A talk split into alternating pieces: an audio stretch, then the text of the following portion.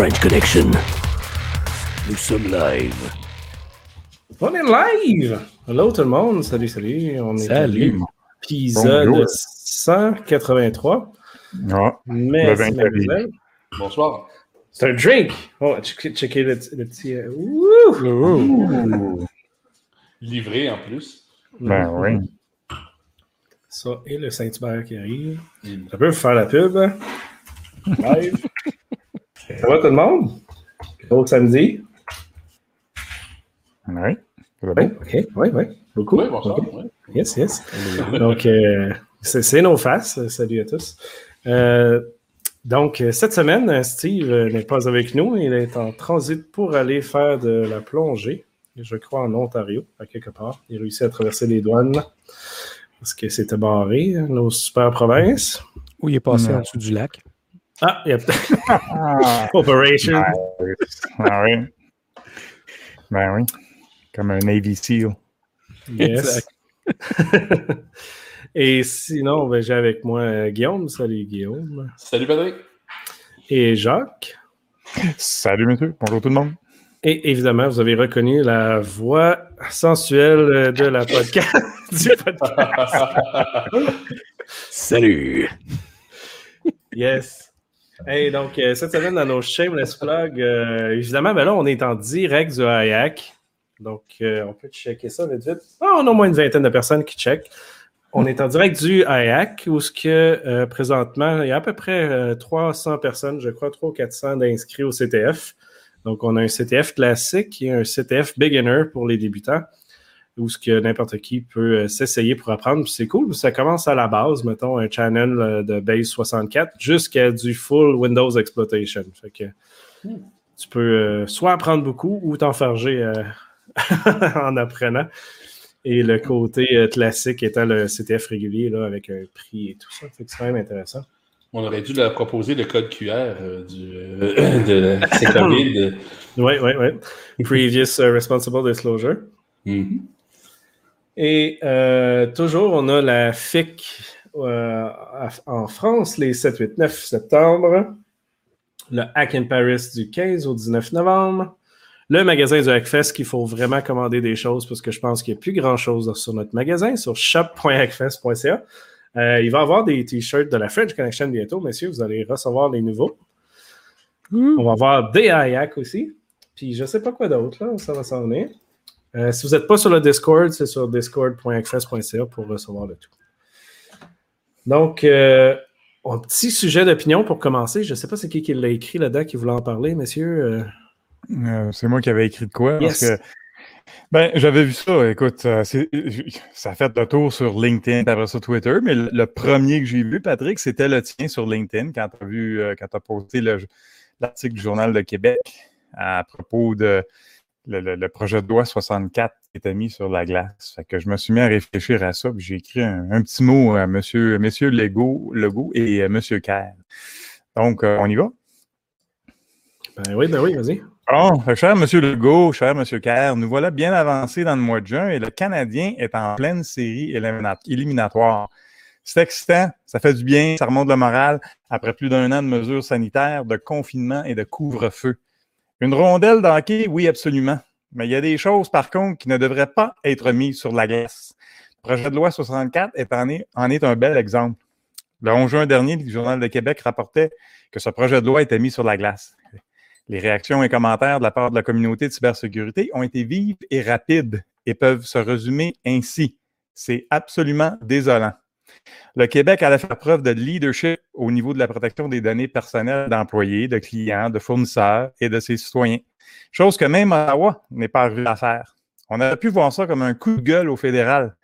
Vous n'arrivez pas à légiférer la protection des données personnelles des Canadiens? Laissez faire, on va s'en occuper pour les Québécois. Finalement, votre gouvernement s'applique à un groupe de lobbying, notamment la Fédération des chambres de commerce du Québec, qui met de la pression de la part du secteur privé que trouve que les pénalités sont abusives. Abusives?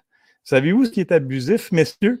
Lorsqu'il y a une cyberattaque ou une brèche de sécurité et qu'il y a compromission de données personnelles, un seul incident peut représenter des centaines, voire des milliers de Québécois qui se trouvent potentiellement victimes d'arnaques et de vols d'identité. On en parle assez souvent sur ce podcast. La majorité des incidents se rencontrent des vulnérabilités qui sont déjà corrigées par le manufacturier, ce qui indique une lacune importante d'hygiène de cybersécurité de base.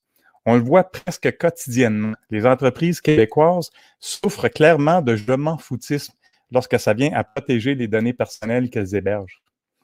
La FCCQ rapporte que les entrepreneurs s'inquiètent de l'impact financier du projet de loi 64, que ça pourrait causer des préjudices importants à l'économie québécoise. Par contre, il est estimé que 60% des PME qui sont victimes d'une cyberattaque, Patrick, tu as mentionné ça il y a deux semaines, je crois, finissent par fermer leurs portes. Comme on le dit souvent ici, ce n'est pas juste les pertes financières directement reliées à l'incident qui en sont la cause, les rançons, les services professionnels, etc., mais aussi le résultat d'une atteinte significative à la réputation de l'entreprise de la part de ses clients. Vous voulez parler de préjudices importants à l'économie québécoise? Eh bien, voilà. Je comprends qu'il y a des complexités et des enjeux importants. Par exemple, en ce qui concerne le transfert de données en dehors du Québec. Ici, je donne entièrement raison à la FCCQ et les entrepreneurs. C'est une tâche laborieuse et coûteuse et très compliquée étant donné le chaos total des lois dans d'autres juridictions. Juste aux États-Unis, on parle de 50 États avec 50 lois différentes. C'est l'absurdité totale. L'Union européenne et ses nombreux organes administratifs discutent depuis environ 25 ans de l'équivalence avec des pays du monde entier. Ils reçoivent encore beaucoup de questions importantes. Je vous demande donc, messieurs, de laisser la glace pour le hockey. Le projet de loi 64 n'a peut-être pas besoin d'atteindre la perfection à la première ébauche, mais on devrait au moins viser mieux que le statu quo? Ne pourrait-on pas prendre des petits pas, apprendre à marcher avant de courir? Trop d'entreprises québécoises ne prennent pas la cybersécurité et la protection des données assez sérieusement, et donc trop de Québécois et de Québécoises en sont victimes. C'est une opportunité parfaite de faire briller le leadership du Québec en cette matière. Merci. Bravo, bravo, c'est bon. Super bon écrit. Oui, oui. Je pense qu'on peut clore l'épisode, tout le monde. On ne peut pas battre ça. non, c'est parfait, c'est très cool. Euh, j'adore. Euh, évidemment, je ne m'attends pas à ce qu'il y ait un suivi là-dessus, mais c'est sûr que ça va être lu. Non. Euh, puis ce qui est intéressant, puis ce qu'on veut montrer, c'est que la Hackfest aussi a eu la même idée que tu as eue. un petit peu plus court, mais on peut le montrer à l'écran. Attention, Chrome Tab, euh, ça va être sur le site du Hackfest euh, dans les prochains jours. Donc, euh, ça va être sur pl64.hackfest.ca où ce qu'on vous a écrit un template pour envoyer le tout. et on aura aussi une description de où rechercher vos députés, le comité et tout à qui envoyer cela. Donc, euh, ça va être là bientôt, puis on veut que tout le monde envoie ça, évidemment. L'impact est juste ridiculement grand. Là. Je veux dire, avec euh, ce que Jacques vient d'expliquer, c'est, ça résume très bien. Euh, puis comme tu disais, mon post LinkedIn, j'ai dit très décevant pour rester très poli, mais ça n'a aucun sens ce qui a ah été fait. Puis ça a presque été du veto en plus, là. Fait que c'est pas, pas super. Il y en a plusieurs qui ont été moins polis que toi, Pat, mais. Oui, oui, oui, exact. Mais c'est terrible. C'est moche parce que là, c'est du lobby d'entreprises qui ne veulent pas se forcer à sécuriser les données. Je peux comprendre que le délai d'un an est short. Si le deal à mm-hmm. deux ans, tant mieux. Euh, si c'est plus que deux ans, ça va être un coup d'épée dans l'eau, ça ne donnera rien, cette affaire-là. Les technologies, dans cinq ans, ils vont être dépassées. Il va falloir qu'elles recommencent encore. Euh, c'est n'importe quoi au final.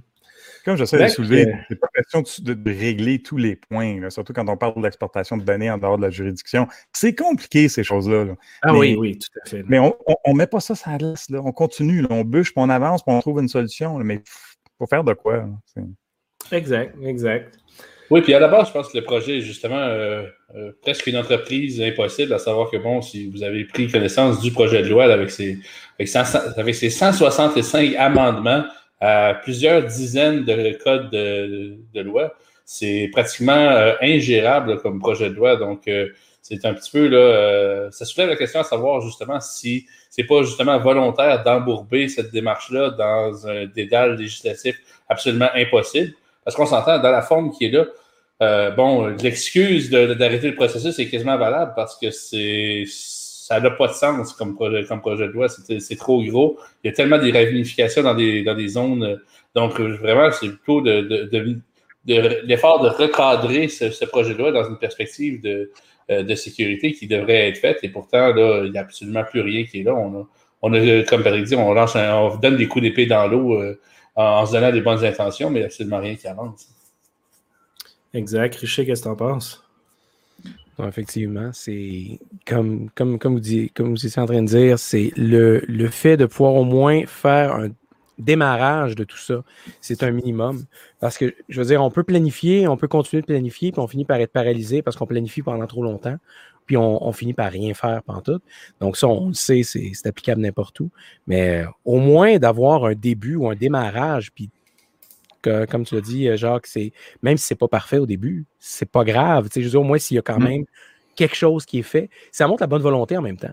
Parce qu'autrement, ça montre juste comme quoi que c'est pas important. Tu sais, c'est pas grave, puis bon, finalement, on le fait, mais c'est bien paraître au final. Exact, exact. C'est l'impression que ça donne. 100 mais en espérant que ça donne quelque chose, puis en espérant que tous les auditeurs euh, vous euh, prenez un petit cinq minutes pour copier-coller la lettre puis vous l'envoyer. Et si vous vous sentez inspiré, faites euh, comme Jacques aussi. C'est pas obligé d'être le même texte envoyé à tout le monde, mais c'est sûr que ça facilite la vie à tous.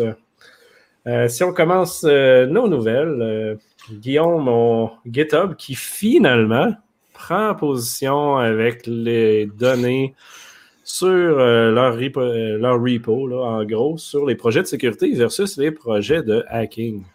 Oui, donc euh, GitHub qui a officiellement pris position là, euh, en faveur des, des, projets qu'ils estiment à double usage, donc euh, un outil qui peut être utilisé à la fois à des fins de sécurité ou à des fins de piratage. là où ça commence à devenir nébuleux, c'est plutôt au niveau de la définition du double usage et il n'y a vraiment rien qui stipule comment GitHub va déterminer ce qui est à double usage ou à simple usage, etc. Donc, euh, un pas dans la bonne direction, mais par contre, euh, on voit quand même qu'il se laisse un niveau de discrétion assez, euh, assez large, à savoir que, bon, ils peuvent décider qu'un logiciel donné n'est pas à double usage, donc il peut strictement être utilisé à, des fins malicieuses, ou donc le niveau de discrétion est quand même assez élevé. D'un autre côté, je pense que ça, ça peut permettre de, de, de clore certains débats évidents là, sur certains outils. Donc, euh, un pas dans la bonne direction, mais quand même assez, euh, euh comment dire, ils essaient beaucoup d'éviter les, euh, de s'engager fermement à pouvoir à héberger n'importe quoi, ou du moins à tout projet de, sécurité relié à la sécurité dans la mesure où ça pourrait leur porter atteinte. On se rappellera que Microsoft, est, qui est propriétaire de GitHub, est quand même un des plus grands, comment dire, censeur de projets sur GitHub et pour une raison X, des projets qui ciblent Microsoft, on se rappellera des exploits pour, euh, par exemple, Exchange, euh, ont été euh, malencontreusement supprimés de la plateforme. Donc, quand même un niveau de censure qui est quand même troublant. Par contre, bon, on, ose espérer que ça a quand même ouvert la discussion et je pense que justement le, processus collaboratif de GitHub permet au moins d'avoir la discussion. Donc, faut au moins se, réjouir de cet aspect-là. Oui, merci Guillaume. Si on change de sujet un peu euh, de vulnérabilité vers de la viande, euh, mon Jacques, euh, ça va coûter cher à cause des rançons chez GBS. Et il est sur mute. Il nous fait deux Steve ce soir, euh, beaucoup, beaucoup de nouvelles et un mute. et un mute. Oui, oui, ça, beginner. OK. Euh, oui, c'est ça, on a parlé il y a deux semaines quand tu n'étais pas là euh, avec Steve. JBS, plus gros des plus gros manufacturiers de viande, producteurs de viande, s'est fait attaquer. Il y a donc il y a des plans en Australie, aux États-Unis et au Canada qui, avaient fermé. Euh, temps de découvrir ce qui se passait. Et là, on a appris la semaine dernière qu'ils ont payé 11 millions de dollars de rançon et euh, ce, qui est, un peu particulier quand on lit l'article, c'est qu'apparemment les, les, comment on dit, les opérations, les entreprises étaient opérationnelles au moment qu'ils ont payé la rançon. Donc, on ne sait pas nécessairement s'ils sont faits encrypter des données. Ils sont même pas certains. On dirait qu'il y a des données qui ont été exfiltrées. C'est quasiment comme si on donne 11 millions, là, puis laissez-nous tranquilles. Fait que ça, c'est pas tout à fait clair qu'est-ce qui s'est passé au juste, mais c'est juste la nouvelle que ça a sorti 11 millions. On a parlé du 40 millions de CNA de la firme d'assurance la dernière fois. Fait ça fait beaucoup de dollars. C'est profitable d'être pirate ces temps-ci. Euh, oui, puis non, parce qu'il y en a plein qui se sont fait pogner aussi. ça, leur, coûte cher euh, d'une manière différente. Euh, et parlant de ça, ben, les États-Unis qui utilisent une belle petite phrase qui a fait les nouvelles, Guillaume Biden, excuse, qui lance un ultimatum à Vladimir Poutine considérant les, opérations des cyberattaques qu'ils font contre les États-Unis. assez intéressant comme, comme nouvelle. Oui, Patrick, donc c'est le grand sommet entre euh, Joe Biden et Vladimir Poutine, donc euh, une rencontre euh, au grand sommet entre deux des plus grandes puissances du monde. Et bien sûr, un des enjeux qui a été discuté, c'est en matière de cybersécurité. Donc Biden qui a averti officiellement Vladimir Poutine de ne pas s'en prendre à 16 secteurs stratégiques. Donc c'est ça fait quand même sourire de savoir qu'il ne faut pas que vous frappiez dans ces 16 secteurs-là. Donc, euh, c'est pratiquement une belle liste d'épiceries pour le Business Network. Donc, euh, à savoir que, bon, euh, si vous voulez frapper, c'est là qu'il faut frapper, les boys. donc, c'est ça. Par contre, bon, à savoir jusqu'à quel point c'est, il y a du sérieux derrière ces avertissements-là. Bon, ça reste à, déterminer. Par contre, il y a quand même plusieurs secteurs névralgiques qui demeurent là, quand même toujours euh, présents, à savoir, bon, les systèmes de contrôle industriel, c'est toujours du SCADA qui revient, à savoir que, bon, euh, ces systèmes-là, on sait qu'ils sont pas protégés. On sait que, bon, euh, il y a eu des événements où c'était pratiquement du Team Viewer qui était activé sur des infrastructures stratégiques, les secteurs énergétiques, par exemple. Donc, Biden qui averti Poutine, pour ne pas dire implorer Poutine, de ne pas cibler ces 16 secteurs stratégiques-là.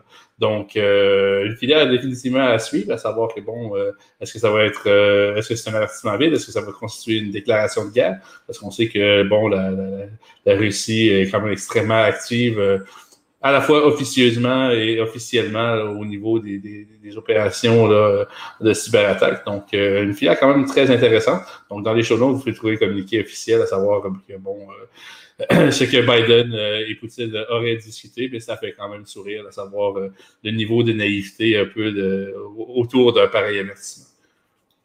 Ouais, mais ils vont pirater les, la Russie, s'ils sont pas gentils. C'est un peu ça qui est dit aussi à CNN ou je sais pas où ils ont sorti cette code-là. Je trouvais ça très drôle.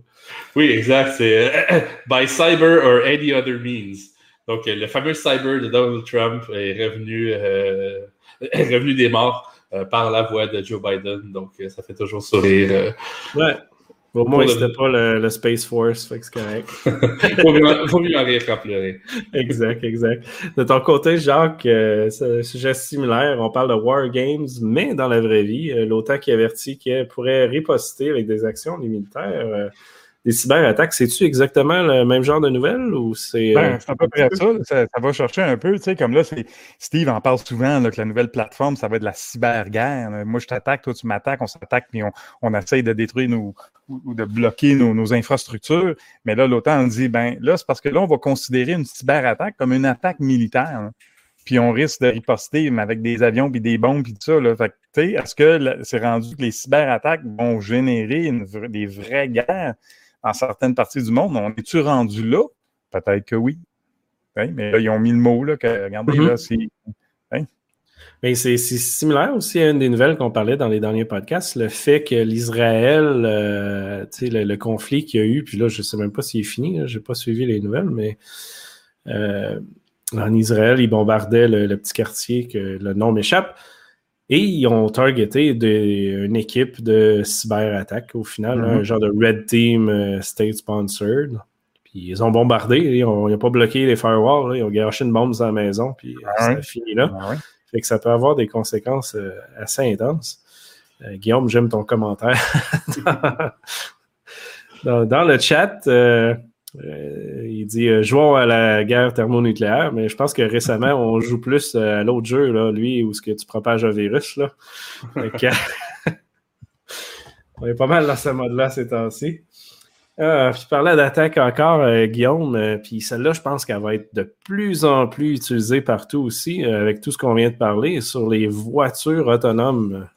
Oui, donc une attaque quand même euh, quand même bien baptisé, donc euh, l'attaque Poltergeist, donc qui vise des systèmes de vision euh, par ordinateur, de, de, vision des véhicules autonomes, donc des algorithmes là, basés sur des réseaux neuronaux convolutifs, un peu comme des algorithmes comme YOLO et compagnie, peuvent être affectés par des, des vibrations, donc bien sûr, une forme de vibration très connue, c'est le son. Donc, à l'aide de son, on est capable d'exploiter les euh, méthodes de stabilisation d'image qui sont utilisées dans les véhicules autonomes pour euh, leur faire perdre leur focus, leur faire perdre des objets, euh, faire, euh, leur faire qu'ils ne détectent pas différents obstacles en avant d'eux. Donc, le fait de pouvoir déranger justement les systèmes de vision par ordinateur de ces véhicules-là a été démontré là, par une équipe de scientifiques. Et donc, ça ouvre la porte quand même à plusieurs scénarios d'attaque plus ou moins euh, inquiétant, à savoir que bon, ça demeure des attaques théoriques, mais d'un autre côté, euh, ça demeure quand même très réel comme problématique, à savoir que bon, euh, on peut, euh, ça souligne le fait que ces technologies-là ne sont peut-être pas aussi matures et aussi stables qu'on pourrait le, croire, du moins peut-être pas pour opérationnaliser quelque chose d'aussi critique qu'un véhicule autonome, ou du moins entièrement autonome. Donc, euh, une filière qui est définitivement à suivre parce que c'est quand même un nouveau vecteur d'attaque, là, à savoir que bon, on peut attaquer la vision par le son. Donc, c'est quand même une belle synesthésie à savoir que bon, euh, mm-hmm. on l'a pas vu, ça sortait directement du champ gauche. Donc, euh, exact, exact. Puis ça fait différent des attaques avec les lignes peinturées à terre aussi, là. ce qui est quand même très drôle, parce que c'est à peu près le même système au final qui check ce qui se passe partout. Euh, de ton côté, euh, Jacques, puis celle-là m'intéresse beaucoup, euh, reliée au phishing, une euh, nouvelle technique avec Google Doc. Ben oui. ben oui. Là, ce qui arrive, c'est.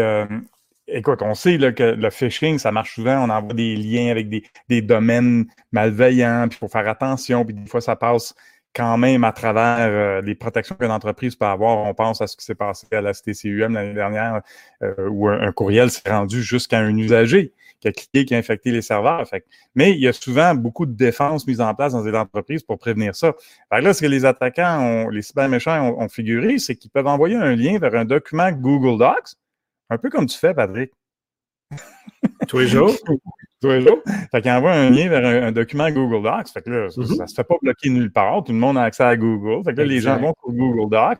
Puis là, c'est comme ça fait un rendering en HTML du document. Puis dans ce rendering HTML-là, ça dit, ben, downloader le document, télécharger le document, puis quand tu cliques là-dessus, ça t'amène à une page faite créée par le pirate qui ressemble énormément à un login de Google. Tu donnes tes credentials, puis merci, bonsoir, ils ont, ils ont ton accès.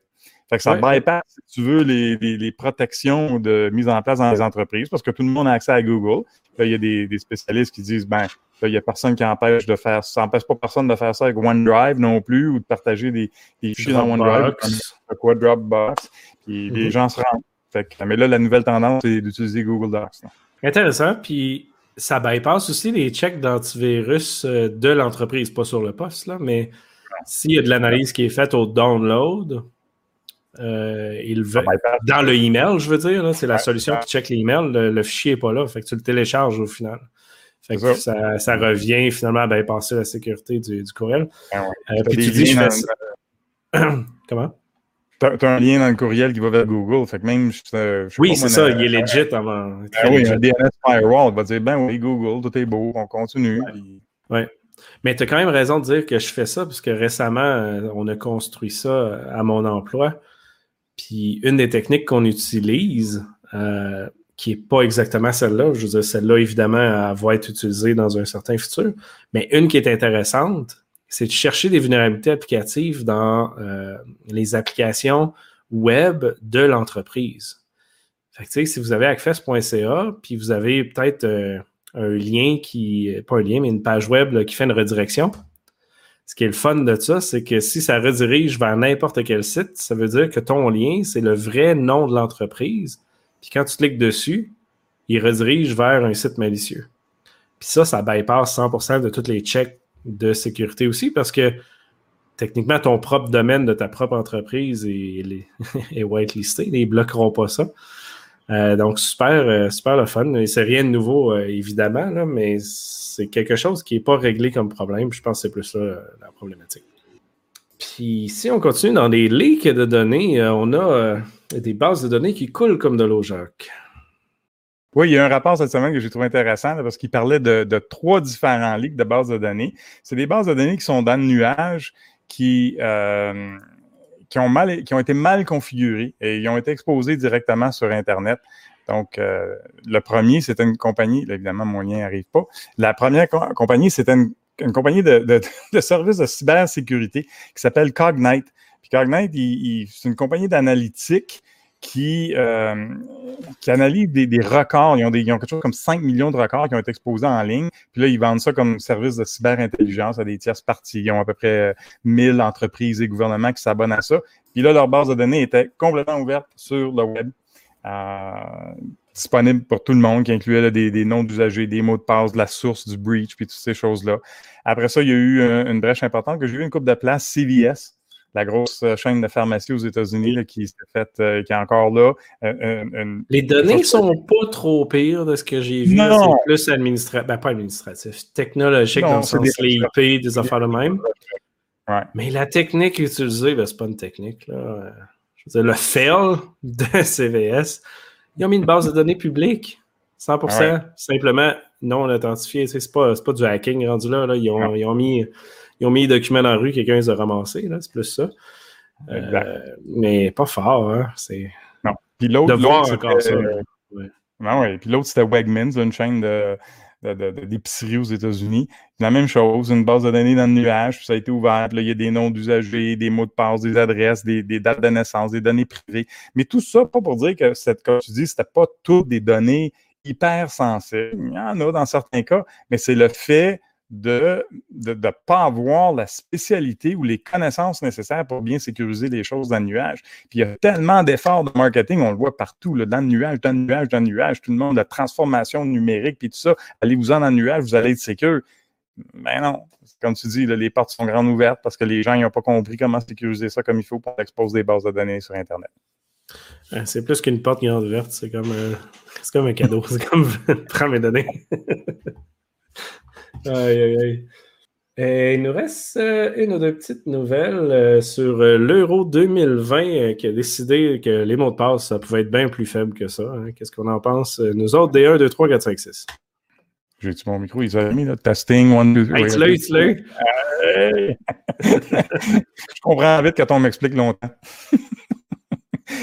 non, ben, c'est pas l'euro qui a décidé ça, mais ce que euh, une compagnie qui analyse des, des bases de données de mots de passe, ce qu'ils ont découvert, c'est que depuis que l'euro 2020 vient de commencer, parce qu'on est un an en retard, elle a été euh, remise l'année dernière, ils remarquent que les mots de passe utilisés, on parle surtout en Europe, contiennent des, mots-clés qui ont affaire avec l'euro. Donc, on voit souvent football, Liverpool, Chelsea, Arsenal, Barcelona, quelques chiffres. Ils disent que ça rend les les, euh, les, mots de passe tellement faciles à craquer. Et ça m'a fait penser à ce qu'on voit de plus en plus. Je commence à en voir plus souvent sur Facebook, des, des qui font tour, qui disent tu sais, là, quand il y a des quiz, puis des polls, des c'est quoi ton équipe de football préférée, puis des choses comme ça, puis c'est quoi ta couleur préférée, puis c'était quoi ton premier char.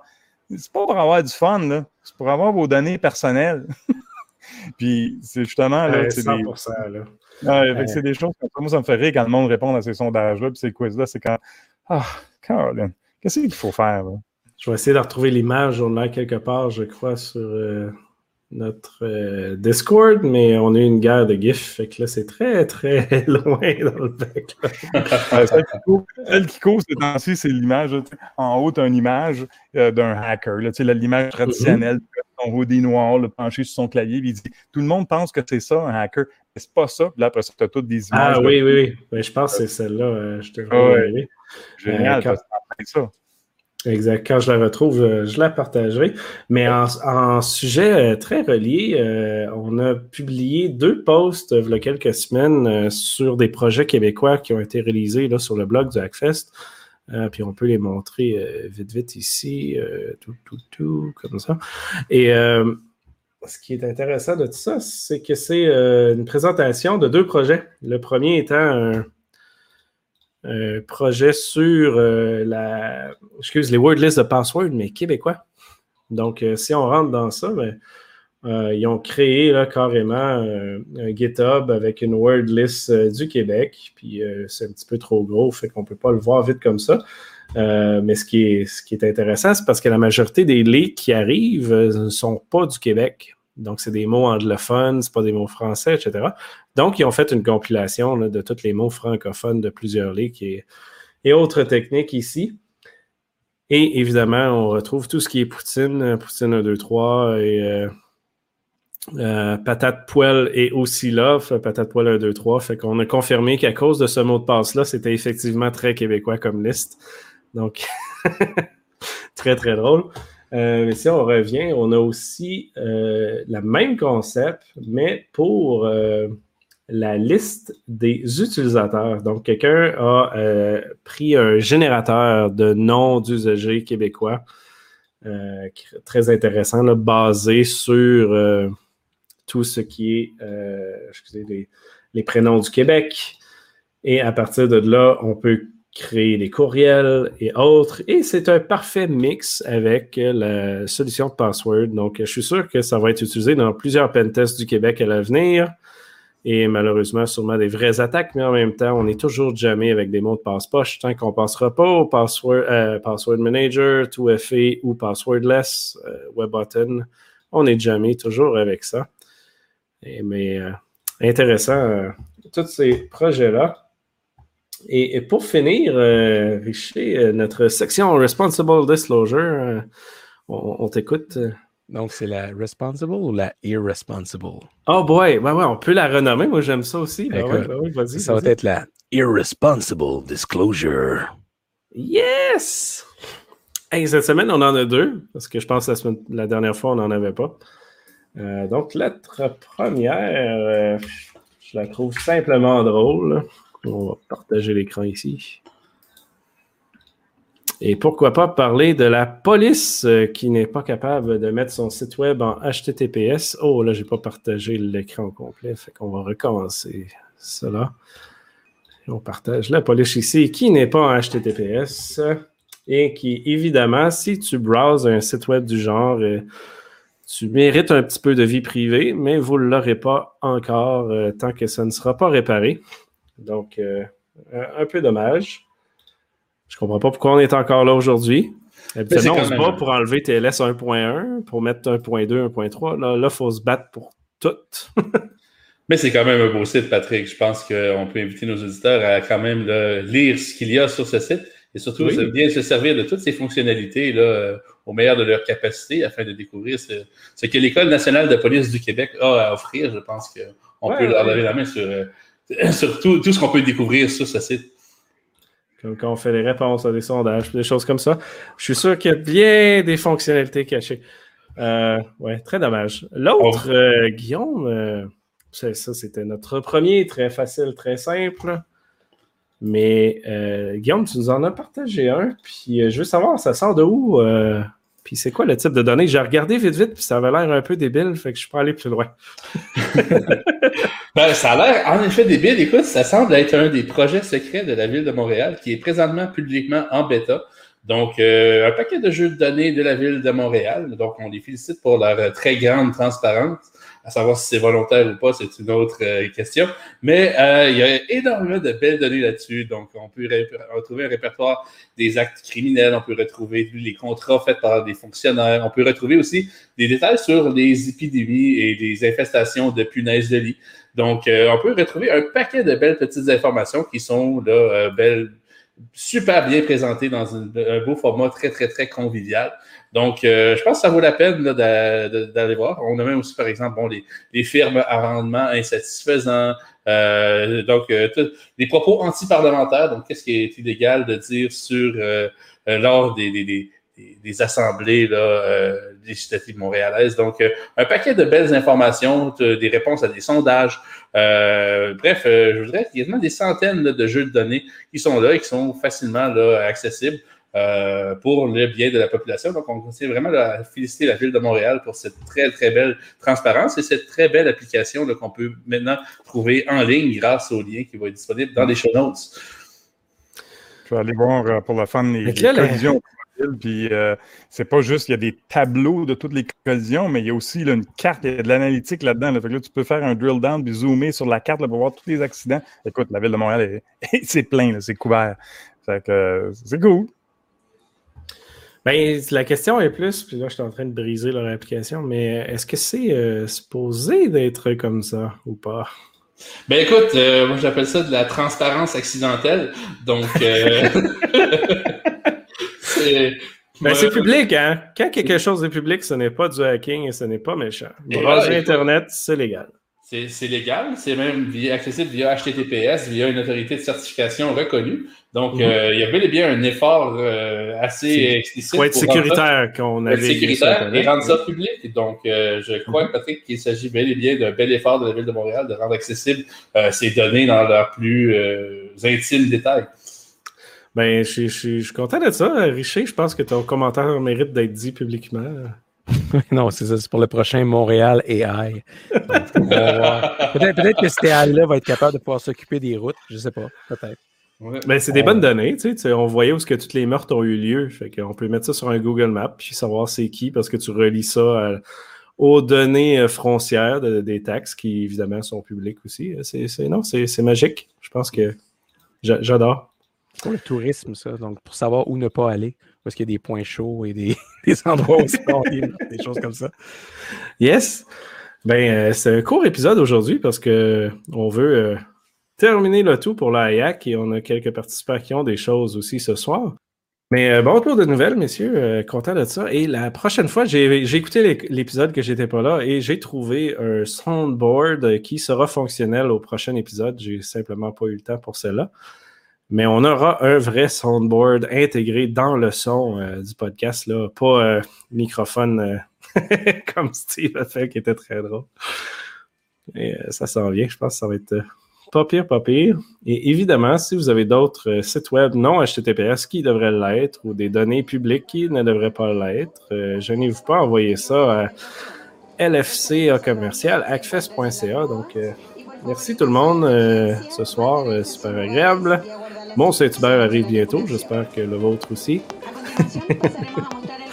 Et euh, on se reparle dans deux semaines. Et bon AIAC, bon CTF et bon CTF Beginner. Merci tout le monde.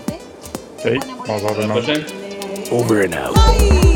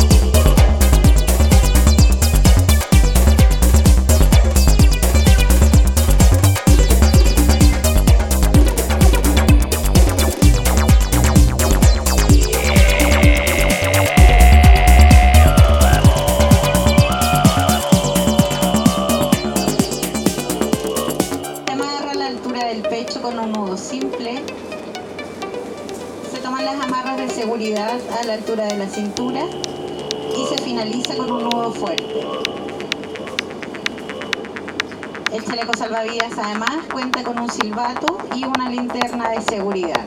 Yeah.